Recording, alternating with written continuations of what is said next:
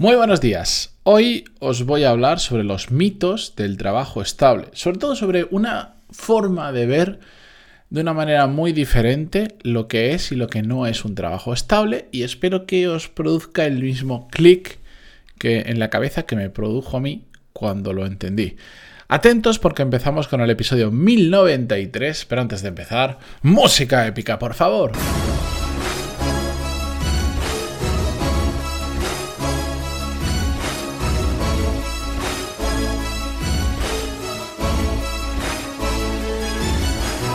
Muy buenos días a todos, bienvenidos, yo soy Matías Pantaloni y esto es Desarrollo Profesional, el podcast donde hablamos sobre todas las técnicas, habilidades, estrategias y trucos necesarios para mejorar cada día en nuestro trabajo. Como os decía al inicio, vamos a hablar sobre los mitos del trabajo estable. A mí lo del trabajo estable siempre me ha resultado muy gracioso porque lo que me doy cuenta es que normalmente quien utiliza ese argumento para elegir entre un trabajo u otro, para decidir quedarse en una situación y no cambiar, o para un montón de otras casuísticas, suele razonar como trabajo estable conforme a cómo funcionaba el mercado laboral hace muchos años.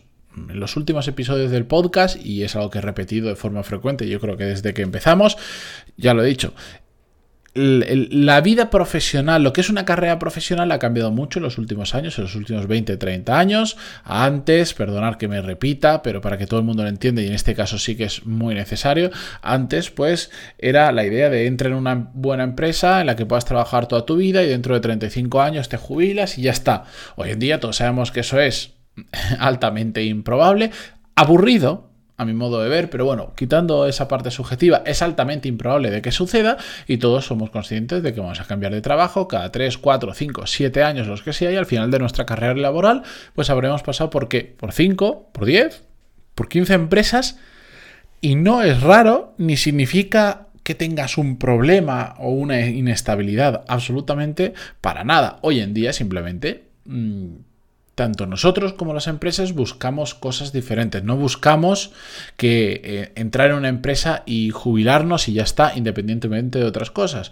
Buscamos, pues, no solo tener una buena remuneración, sino que el trabajo nos guste, que nos llene. No buscamos nuevos retos y eso lleva muchos cambios profesionales. Buscamos movilidad. Me apetece vivir unos años en otro país. Me apetece después volver, lo que sea. Y todo eso lleva a que nos cambiemos con mayor o menor frecuencia de trabajo. otra cosa sería cambiarse cada seis meses, que si queréis en un, episodio del podcast hablamos sobre cómo eso puede afectar a, eh, de cara a entrar en nuevas empresas. Pero bueno, la cuestión es que yo creo que todo esto lo tenemos absolutamente claro en la cabeza.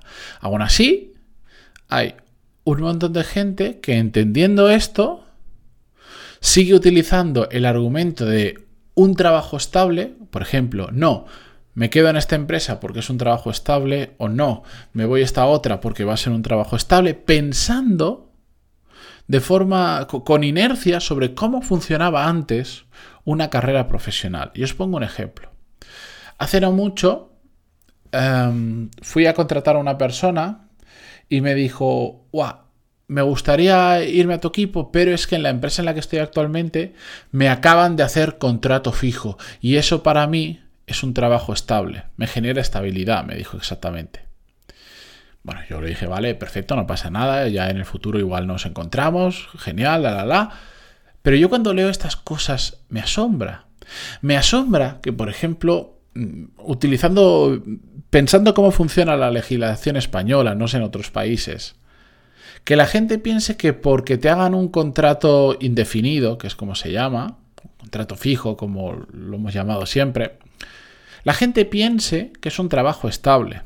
La realidad es que es otro tipo de contrato que sí que es cierto que es más un pelín más difícil de romper que un trabajo temporal, que un contrato que sea temporal, pero que se puede romper igualmente y más al inicio de la relación profesional. Ya sabéis que para, pues imagínate si alguien te quiere despedir y tienes un contrato eh, un, contrato indefinido, te tiene que pagar una indemnización, no sé cuántos días por año trabajado, que depende del tipo de despido, son unos unos son 22, son 33 o son no sé cuántos, siempre pierdo en esto y además va cambiando con el tiempo.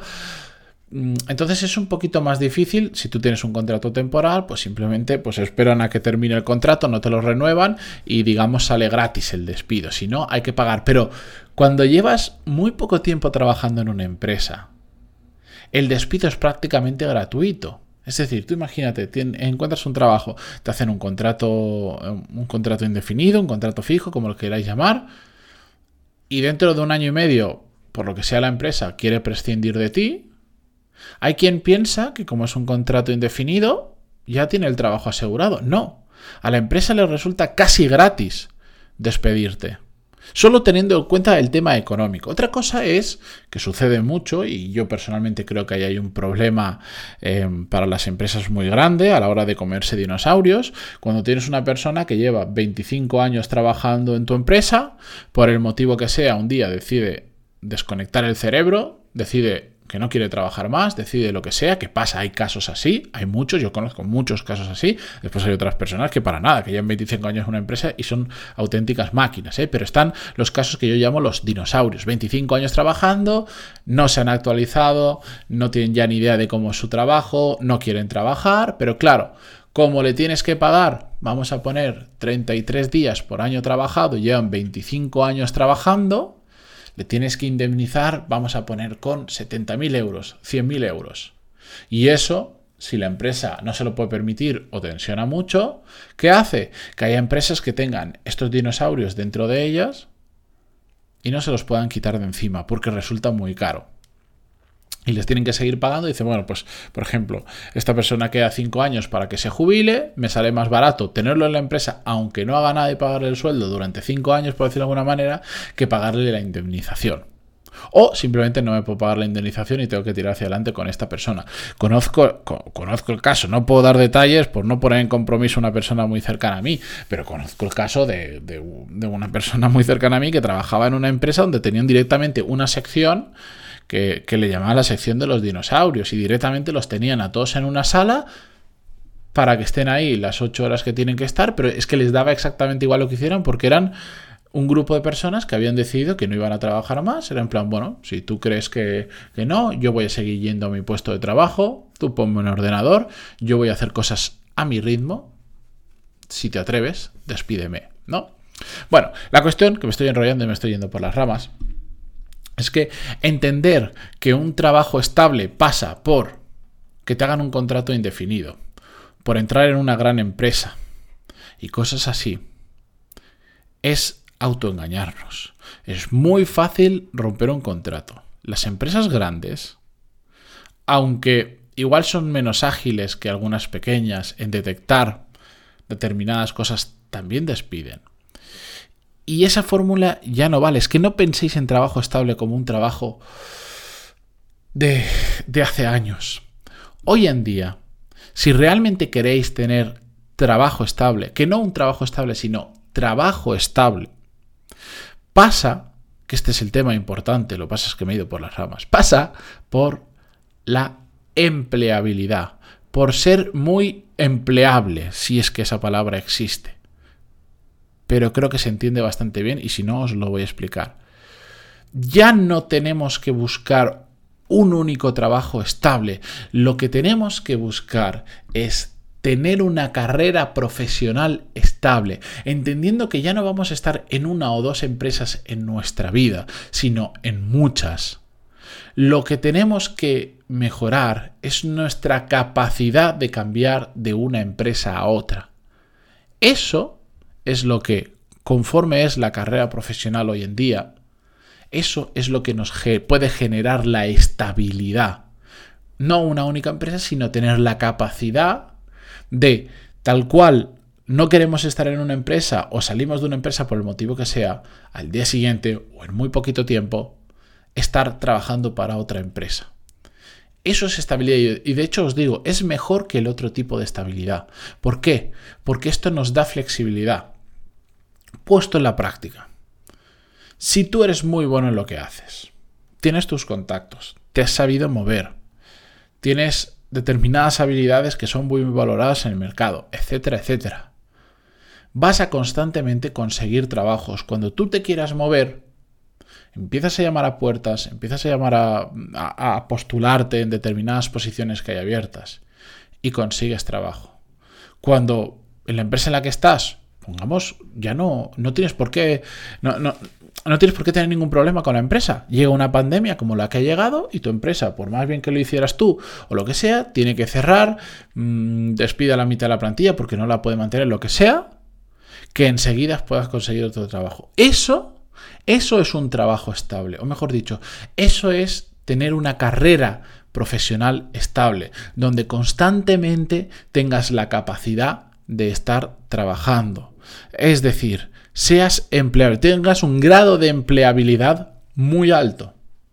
Muy alto. El problema es cuando estás trabajando, crees que todo va fantásticamente bien y el día que pierdes el trabajo por el motivo que sea, te das cuenta que te, encuentra, que te cuesta muchísimo encontrar otro trabajo. Y entonces es cuando vienen los arrepentimientos. Entonces es cuando la gente, que me pasa mucho, la gente me escribe y me dice, ahora me he dado cuenta que me he quedado desactualizado, que llevo años sin estudiar, sin formarme en absolutamente nada, que no he hecho networking, que no me he movido, que he estado años paralizado y ahora que estoy sin trabajo y necesito trabajar, no sé cómo hacerlo, porque el tiempo y el dinero me empieza a apretar. Esa es la gente que tiene mucho problema. Esa es la gente que va a tener una carrera profesional inestable, donde pierdes tu trabajo y estás muchos meses o varios años sin poder encontrar otra cosa. Y ahí las cosas se ponen muy jodidas. Es muy difícil superar esa situación. Psicológicamente es duro y, lleva tiempo. Lleva bastante tiempo. Por eso, si pensáis en un trabajo estable, no penséis en cómo se hacía antes, sino en cómo se hace ahora. Pensad en vuestra empleabilidad, pensad en cómo podéis hacer, en este podcast hemos hablado de esto muchas veces y hemos dado muchas pistas, para ser más empleable, para mejorar vuestro grado de empleabilidad. Ejemplo muy tonto. Si solo hablas castellano, tienes un grado de empleabilidad determinado. Si además de castellano hablas muy bien inglés y puedes trabajar en un puesto en inglés, tu grado de empleabilidad aumenta. ¿Por qué? Pues tienes, ah, eres capaz de cubrir más oportunidades que hay por ahí. Aumenta la oferta a la que te puedes presentar. Si además hablas alemán, chino, japonés y ruso, por supuesto que aumenta tu empleabilidad. Tienes más opciones. Y opciones a las que otras personas no pueden llegar. ¿Me entendéis? Si además vienes de una empresa con renombre que, sea correcto o no, todos sabemos que si alguien te dice, vengo de trabajar en Google, vengo de trabajar en Amazon, en Tesla o en determinados nombres que a todo el mundo le suena como muy bien, eso aumenta tu grado de empleabilidad. Aunque esté basado en algo que no necesariamente indica que seas bueno, no necesariamente, pero ¿Me entendéis, no? Pues tenemos que estar siempre pensando en qué, qué herramientas puedo meter en, mi caja de herramientas, qué habilidades, qué cositas puedo meter que aumenten mi empleabilidad. Y eso es lo que os va a generar un trabajo estable a lo largo de vuestra carrera profesional. Es lo que os va a generar estabilidad. Y no el entrar en una gran empresa o que te hagan un tipo de contrato u otro. Del lado queda, aparte, queda, eh, por lo menos en España, eh, los funcionarios, que bueno, que es una relación laboral muy diferente a de la empresa privada, donde apruebas unas oposiciones, y ahí sí, salvo casos muy excepcionales, tienes un trabajo de por vida porque la legislación permite que eso ocurra. Esa es otra, historia. De hecho, si no os queréis complicar la vida, pues igual ese es el camino más fácil para tomar. Otra cosa es que os guste ese trabajo y bueno, tiene sus pros y también tiene sus contras. Pero hablando de la empresa privada, que es donde estamos una gran mayoría, tener un trabajo estable pasa por tener un alto grado de empleabilidad, ser muy atractivo para el mercado, si lo queréis llamar. Así que yo de vosotros empezaría a pensar en cómo soy más atractivo para el mercado, para que no me pase un día en el que me cuesta encontrar el siguiente trabajo. Además, es que el, ser muy atractivo para, el mercado tiene una, para mí, la grandísima ventaja, más allá de lo que hemos comentado, es que te permite elegir, que te permite elegir, y si te permite elegir, te permite a ti ser muy flexible, es decir, no me apetece trabajar aquí porque creo que he quemado una etapa, porque me aburre, porque no soporto a mi jefe o no soporto a mis compañeros o me quiero ir a vivir a otro sitio o lo que sea, poder hacerlo y no depender de otros, sino depender de ti porque tienes diferentes opciones donde puedes elegir. Así que ahí os lo dejo, está en vuestra mano, haced lo que queráis, pero yo os advertí. Seguimos mañana con un nuevo episodio. Gracias por estar al otro lado, como siempre en Spotify, Google Podcast, iTunes, Evox, donde sea que lo escuchéis. Y hasta mañana. Adiós.